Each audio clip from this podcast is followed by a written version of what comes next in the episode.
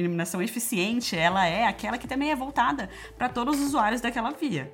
Então ela precisa ser voltada para o pedestre e também para o ciclista se tivesse se tiver ciclovia naquela via ou não. Exatamente. E tem uma outra coisa também, né, quando a gente fala nessa questão da iluminação. Para quem que a gente está iluminando? Porque quando a gente vê os postes, para quem que eles é direcionados? Para calçada ou para via?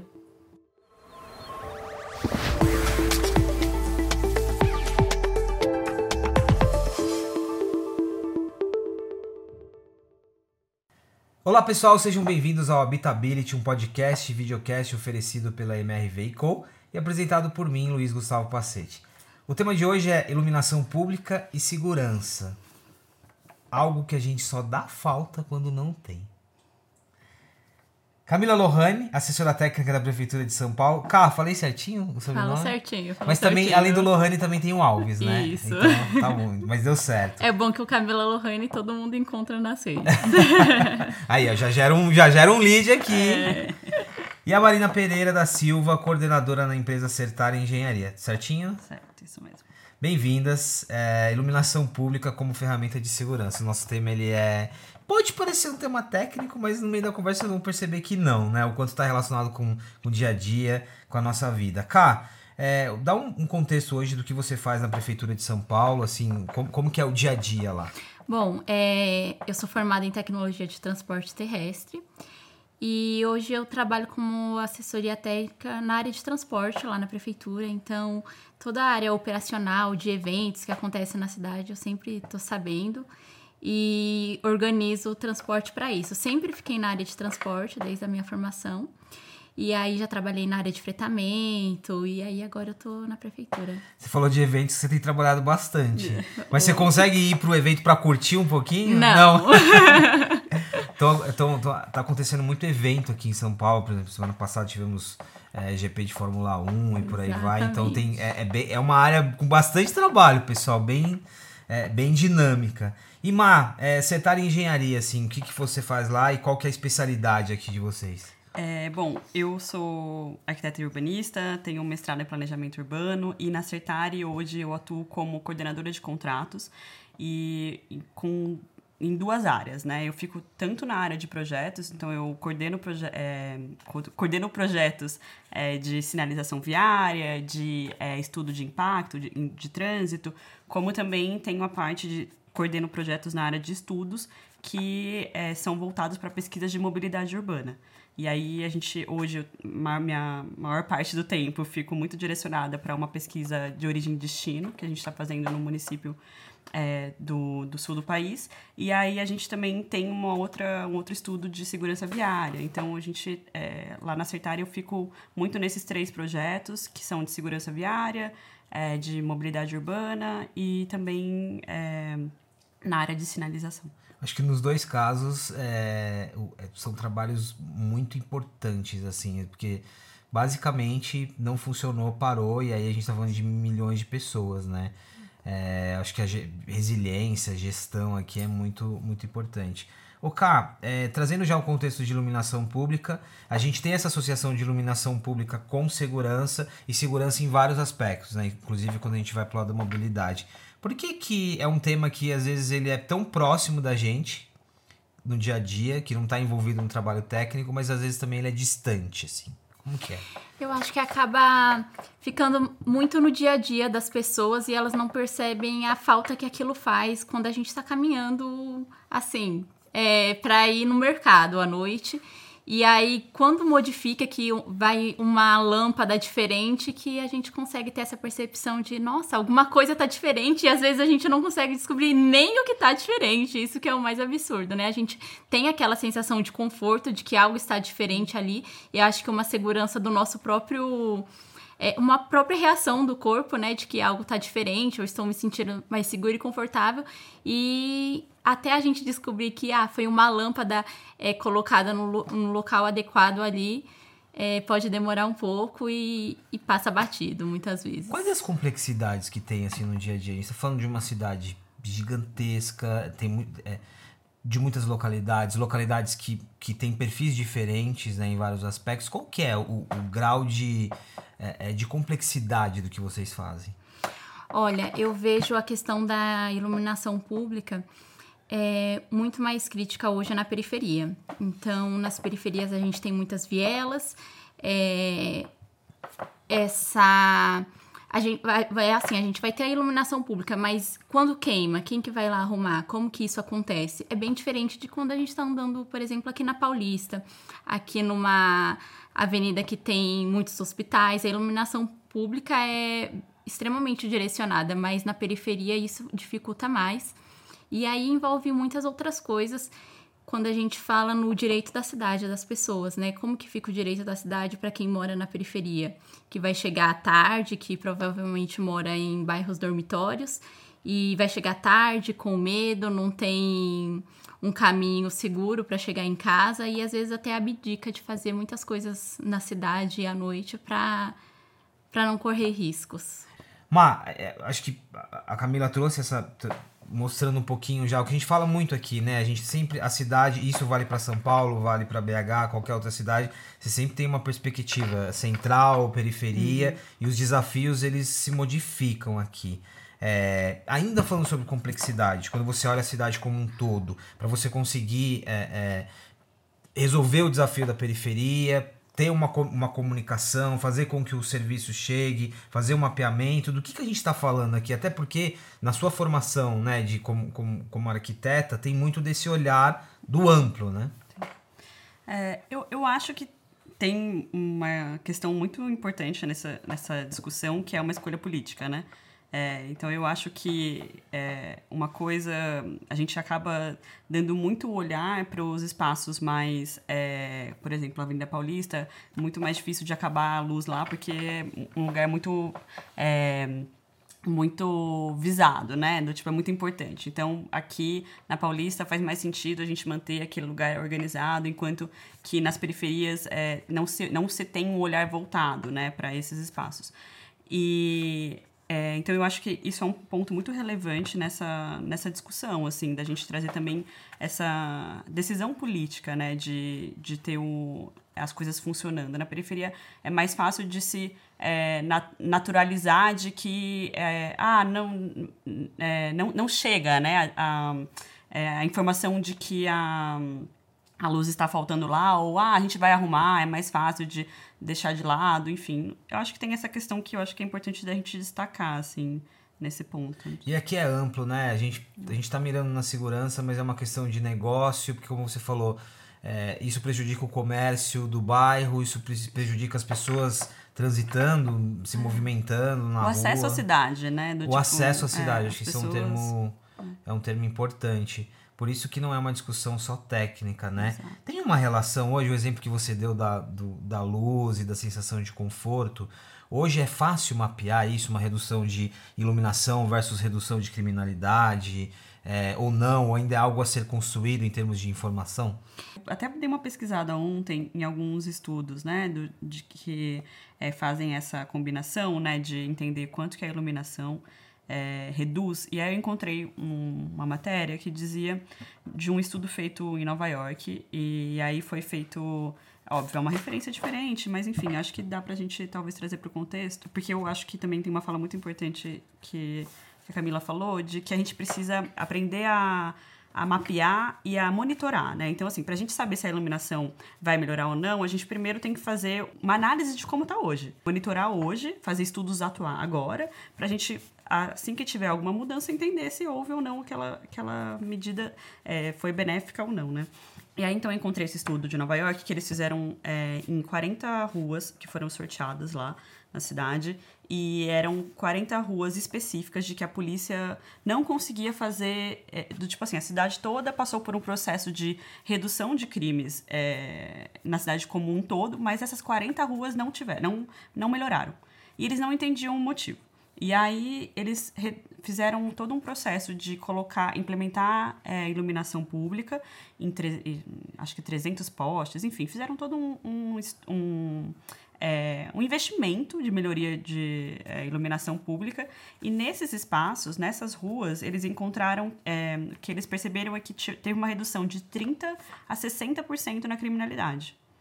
Então, assim, a gente. Isso é muito importante. Eles conseguiram, acho que foi um dos primeiros estudos, foi em 2016 que eles fizeram esse estudo, um dos primeiros a fazer essa coleta, né? Então, é, de realmente é, é, buscar mapear e entender se, se existe ou não essa redução.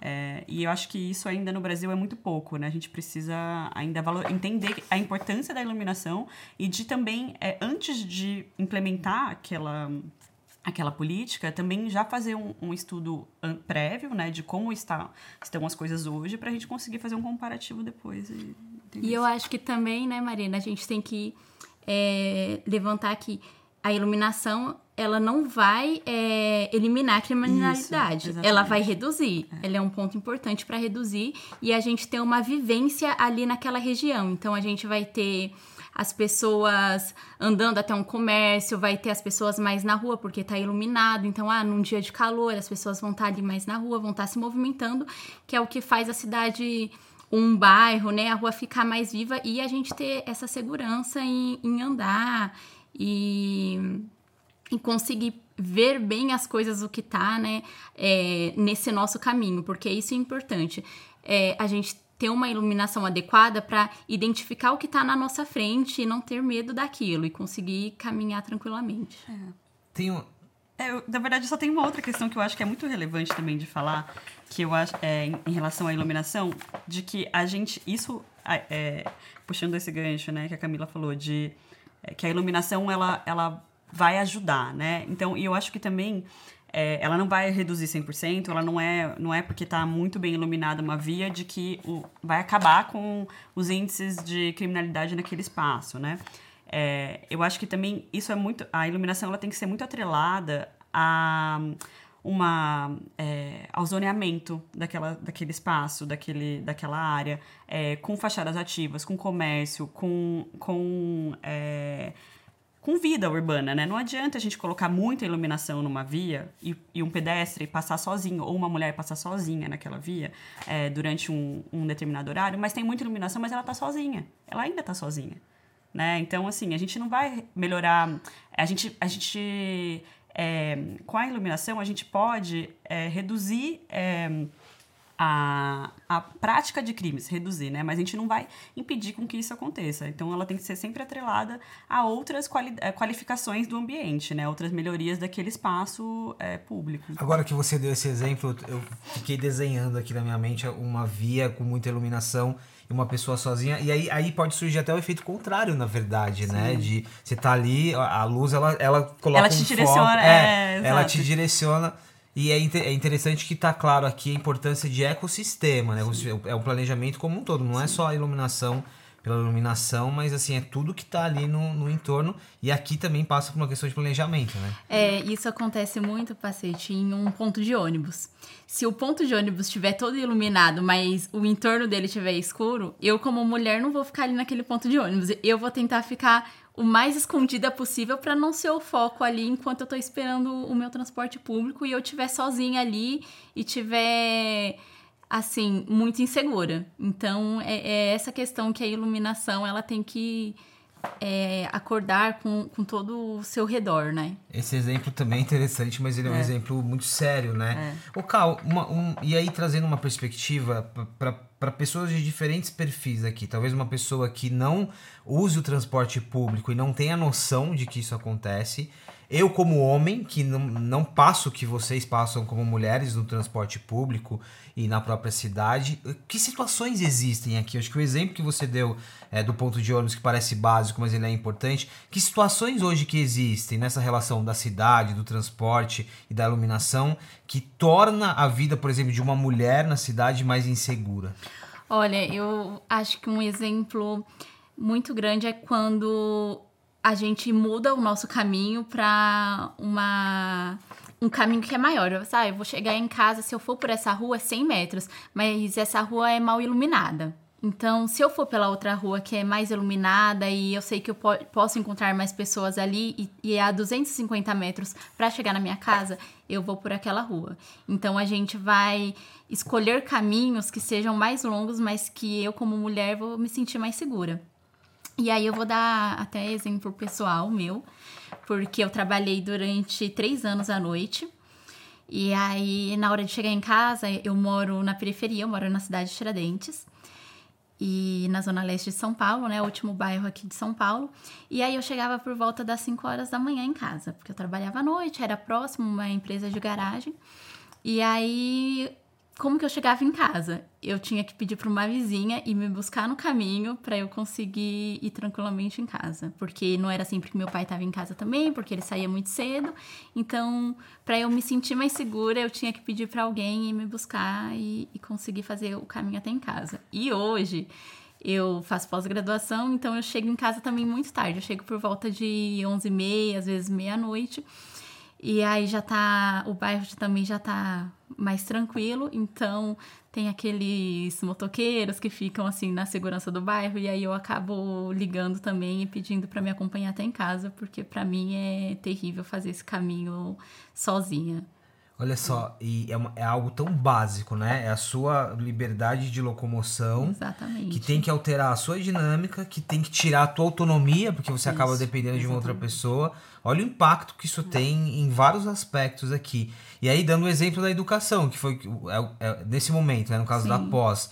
Muita gente deixa de estudar por uma situação como essa. Exatamente. Muita gente deixa de trabalhar por uma situação como essa. Então, olha como a gente ampliou aqui a, a, a, a questão.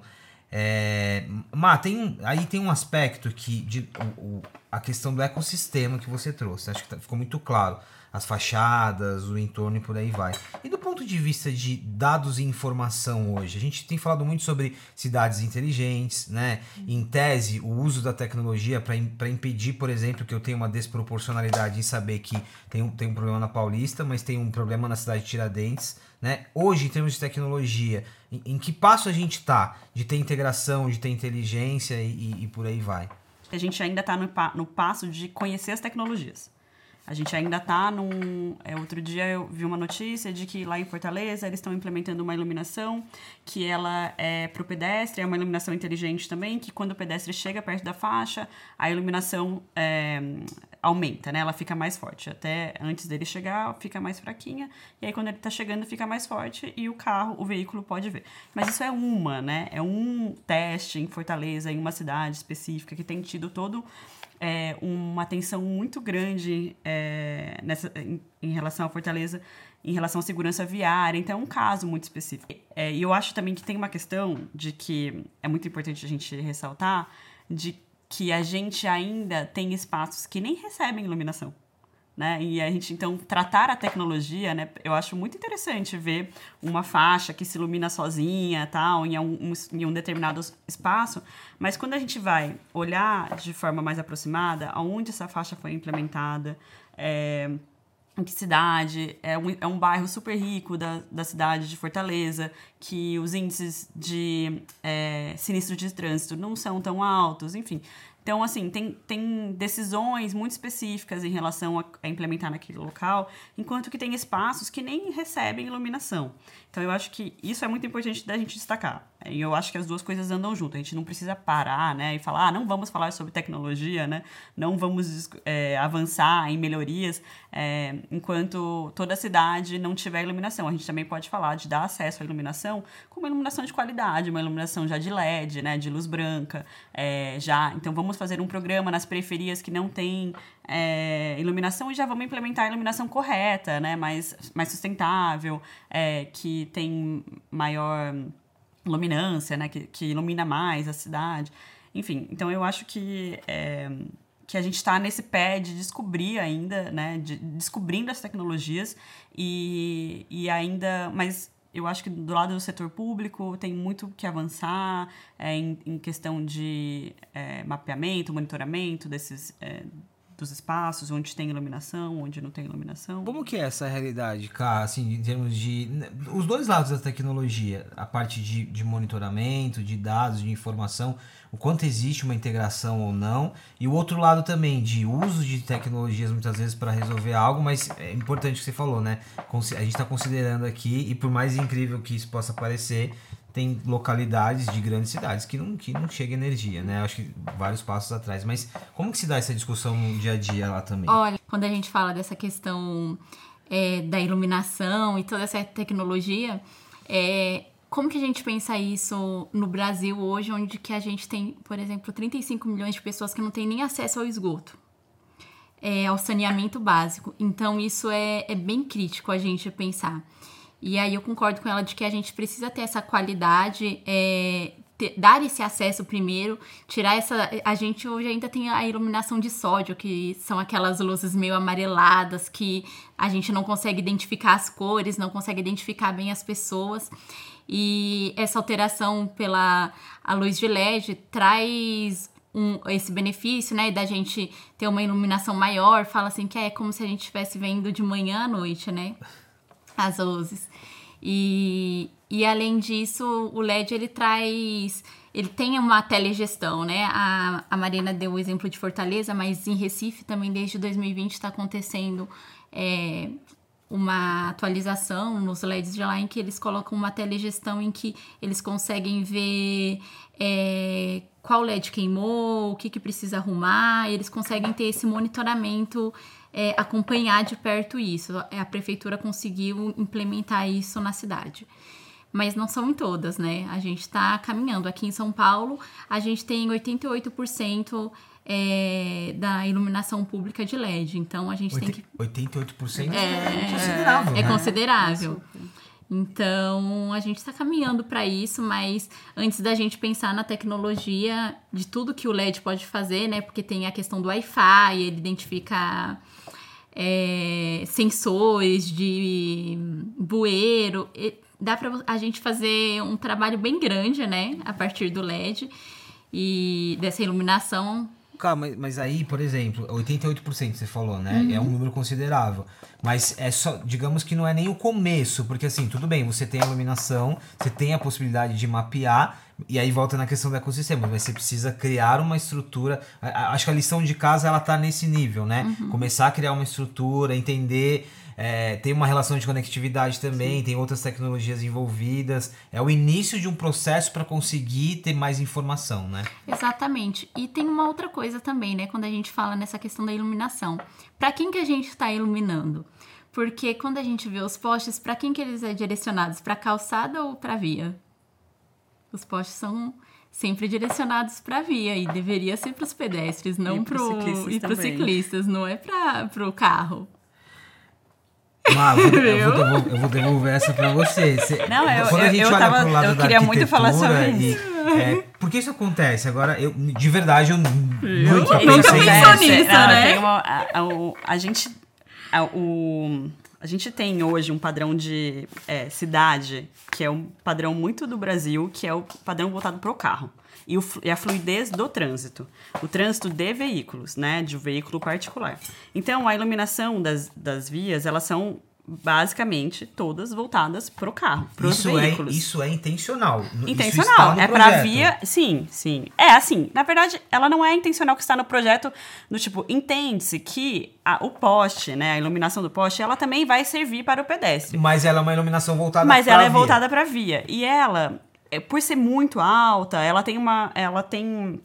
É, e ela está voltada para via, a iluminação melhor acontece para via mesmo. Se você, não sei se você já andou em algum lugar que a, que a iluminação é voltada para o pedestre. É uma experiência completamente diferente. Provável. Assim, eu posso ter andado, mas eu não, eu não consigo. É, ela é, iluminação, ela, ela é uma iluminação específica, do tipo, a gente tem uma altura de poste, não sei qual é a altura de poste hoje, a gente até pode ver certinho, a gente tem uma altura de poste de via comum, e a de pedestre, ela é mais baixa e ela é direcionada para calçada. E a de ciclista, ela é melhor ainda, porque o ciclista está numa velocidade mais alta e muitas vezes ele não vê o buraco da via, né? Então, é muito importante a, ilumina a, que a iluminação iluminação, uma iluminação eficiente, ela é aquela que também é voltada para todos os usuários daquela via. Então ela precisa ser voltada para o pedestre e também para o ciclista se tivesse se tiver ciclovia naquela via ou não. E isso assim muda completamente a experiência das pessoas, tanto em termos de segurança, em termos não só de segurança con contra alguma possibilidade de sofrer um crime, mas também da pessoa tropeçar no, num buraco, né? Dela cair, dela é, de algum gente, obstáculo, a gente fala tanto né? sobre mobilidade aqui em vários aspectos esse, esse, eu acho que eu, como muita gente está nos ouvindo que não, não está muito, muito acostumado com o assunto, se surpreendeu agora, porque eu não tinha de fato essa noção É, vou observar. Agora eu vou fazer essa observação. Assim, é, aqui onde eu estou, essa iluminação ela tá voltada para quê, né? Deixa eu aproveitar que a gente entrou nessa discussão e já trazer muito do, do, do, do que, do que você já estuda e, e, falando, associando iluminação com mobilidade, com trânsito, com transporte. Eu queria levar agora a nossa conversa para, da, para a segurança que conecta pedestres, que conecta o transporte público. É, Má, vamos aproveitar aqui que a gente que eu fiquei surpreso com essa questão do a iluminação da via direcionada pro, direcionada para o pedestre. Vamos entrar um pouquinho mais em transporte, transporte público, é, transporte de passageiros, ciclistas. Quando a gente leva essa conversa de iluminação para essa dinâmica, ampliamos os desafios aqui, mas tem um papel nessa convivência, né, de carros, pessoas, ciclistas e por aí vai. Durante muito tempo, essa a pirâmide foi o carro como o ponto principal na cidade. Então era o principal que todo é, toda a infraestrutura urbana, é, todo o desenho urbano era voltado para ele, porque a principal questão era a fluidez e de que as pessoas chegassem da casa ao trabalho. Agora, existe uma vertente da mobilidade que tem entendido que o carro não vai. A gente, se a gente ficar nessa, é, nessa frente do carro, a gente, a gente vai a gente já está travado, né? O carro já está estagnado. A gente tem é, quilômetros e quilômetros de trânsito diários aqui na cidade. Então a gente já entendeu que o carro está defasado. A gente não pode seguir nesse caminho do carro sendo o principal e a, o, os projetos e as decisões nas cidades sendo as principais, porque ela não é sustentável em termos de meio ambiente e também porque a gente não vai ter espaço. Porque quanto mais carro, mais espaço a gente precisa ter. Uma vertente de mobilidade, tanto é, nas prefeituras, né, nas decisões públicas, de que a gente precisa igualar todo mundo. Então, assim, a gente colocar a iluminação é, para cada usuário é mostrar para as pessoas na cidade de que todo mundo tem espaço. E assim, entender quem é o mais vulnerável. O mais vulnerável no trânsito é o pedestre, em primeiro lugar, porque ele é o que não tem uma carcaça em volta dele, ele não tem um veículo para proteger ele. Então ele é o mais vulnerável. Se ele sofre um sinistro, se ele é, se ele é, tá no, so, é, sofre um acidente, eu, eu não, a gente não se usa mais acidente, né? Porque não é um acidente, é algo que aconteceu por algum erro é, de, de desenho de via, de velocidade, enfim. Então a gente não usa mais a palavra acidente. Então, se acontece um sinistro envolvendo um pedestre, a chance dele morrer numa velocidade muito alta, é, ou em qualquer velocidade, é muito grande. A gente vê a situação do, do, do ator Kaique Brito, lá no Rio de Janeiro, que sofreu um sinistro, e que por sorte ele não morreu, porque o, o veículo estava é, numa velocidade mais baixa. Essa ideia da iluminação, né, de você colocar. É, é, você fazer as iluminações específicas para cada grupo, é você mostrar que todo mundo tem um, está, na verdade, eu não queria dizer que está todo mundo no mesmo patamar, né? Mas que a gente é, reestabelecer é, ou é, tem um espaço para todo mundo, é, né? a gente mostrar que assim, não é só o carro, né, na cidade. E o carro não é mais o importante agora. A gente tem pessoas mais importantes. Do tipo, tem os, os, os pedestres e os, cicli os motociclistas e os ciclistas também. Hoje a gente tem muito problema com motociclistas, de sinistros envolvendo motociclistas. Do que mais se morre no trânsito hoje é, são motociclistas, né? Então a gente precisa entender que essa lógica do carro como o principal, o, o é, a primeira parte da pirâmide, ela, ela tem que ser invertida. Então a gente tem outras pessoas mais vulneráveis e que precisam de maior atenção. Então a iluminação para o pedestre, ela é muito importante porque ele é o mais vulnerável naquela, naquele, naquela via, né? Então, por isso que é importante a gente ter essas iluminações direcionadas. E o ciclista também, ele também está vulnerável, ele também precisa ser visto, né? Ver e ser visto, né? Naquela via. Então, acho que que isso que, que é importante nesse ecossistema. Né? Isso conecta com o que você falou sobre quando você menciona iluminação para quem, né? Exatamente. Estratégia para quem. É, e aí volta aquela reflexão que é uma reflexão política também, né? Para quem a gente está desenvolvendo as coisas. Exatamente. Quais são as nossas decisões? E aí um outro exemplo aqui de São Paulo também que eu tenho é que em 2017 por aí. A gente teve uma implantação dos ônibus noturnos aqui na cidade. E quando teve esse planejamento, foi levantado todo os pontos, como que era a iluminação desses pontos, porque a gente ia ter ônibus noturno, como que essas pessoas iam fazer o embarque e o desembarque nos bairros. Então tá bom, fe foi feito todo um, um levantamento dessas iluminações para ter é, para a prefeitura, né, restabelecer essa iluminação e foi restabelecida durante aquele ano. Mas e depois? Como que ficou isso? Não teve um planejamento para continuar.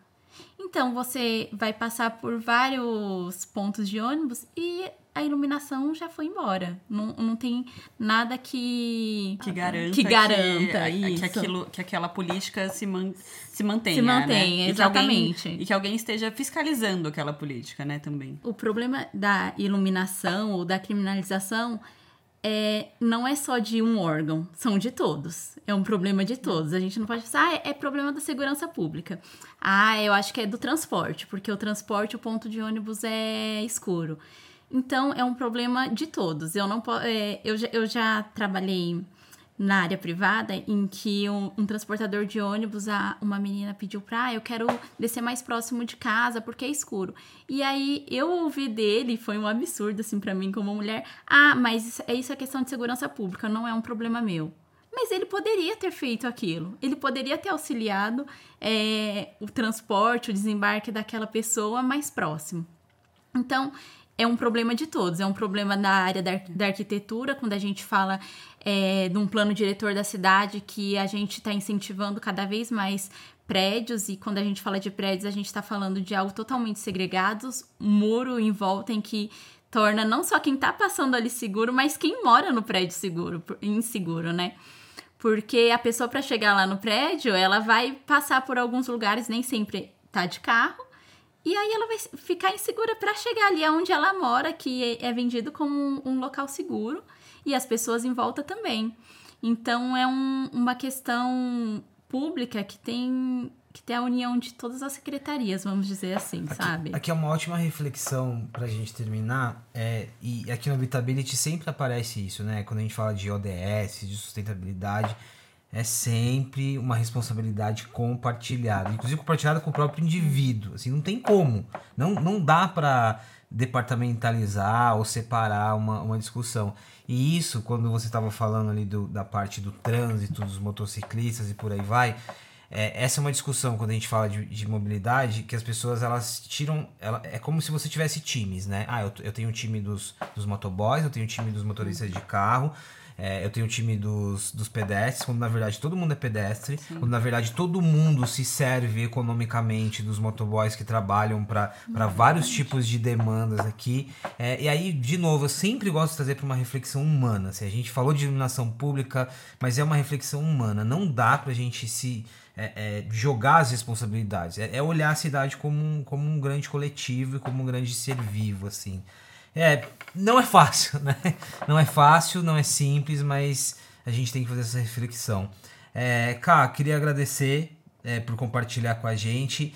E eu acho que você também é um exemplo importante de como é importante que a gente tenha nos órgãos públicos e na própria prefeitura um olhar de quem vive uma situação, né? Porque você traz, é, você, você segue vivendo, morando na periferia e você traz essa vivência como você mostrou aqui pra gente. Então, e esse olhar faz toda a diferença, né? De- das pessoas que estão desenvolvendo e pensando a cidade, pensando a partir da ótica para quem vai ser desenvolvido, né? Então, muito Exatamente. obrigado. Eu que agradeço. Principalmente por trazer é, é, uma vivência muito, muito pessoal aqui. E, Má, obrigado também. É, eu acho que você, você é, representa um público muito importante aqui pra gente na parte da arquitetura, da engenharia e por aí vai, mas que é um público que também precisa se reinventar, né? Que vem se reinventando. Quando você deu o exemplo ali da iluminação ser pensada para via e eu falei de projetos, quando a gente leva isso para o individual, para os prédios, para as casas, tudo é sobre pensar o coletivo, mesmo que o projeto seja um projeto ali privado. Exatamente. Eu que agradeço também, foi uma oportunidade muito boa participar e qualquer coisa estou à disposição. É isso. Como eu sempre digo aqui, vou terminar mais um episódio e nunca mais eu vou olhar para pro poste sem lembrar da nossa conversa. E agora Que eu tenho uma bom. lição aqui de observar. Essa iluminação, ela é pro pedestre, ela é pra via, pra quem que ela é. Muito obrigado, viu? É isso, pessoal. Mais um episódio do Habitability falando de iluminação pública e de novo voltando a essa nossa premissa de que tudo é sobre um ecossistema. Muito obrigado pela presença de vocês aqui e a gente se encontra no próximo episódio. O podcast Habitability é um oferecimento da MRV Co., uma plataforma habitacional composta pela MRV e outras quatro marcas: Lugo, Sensia, Resia e Urba.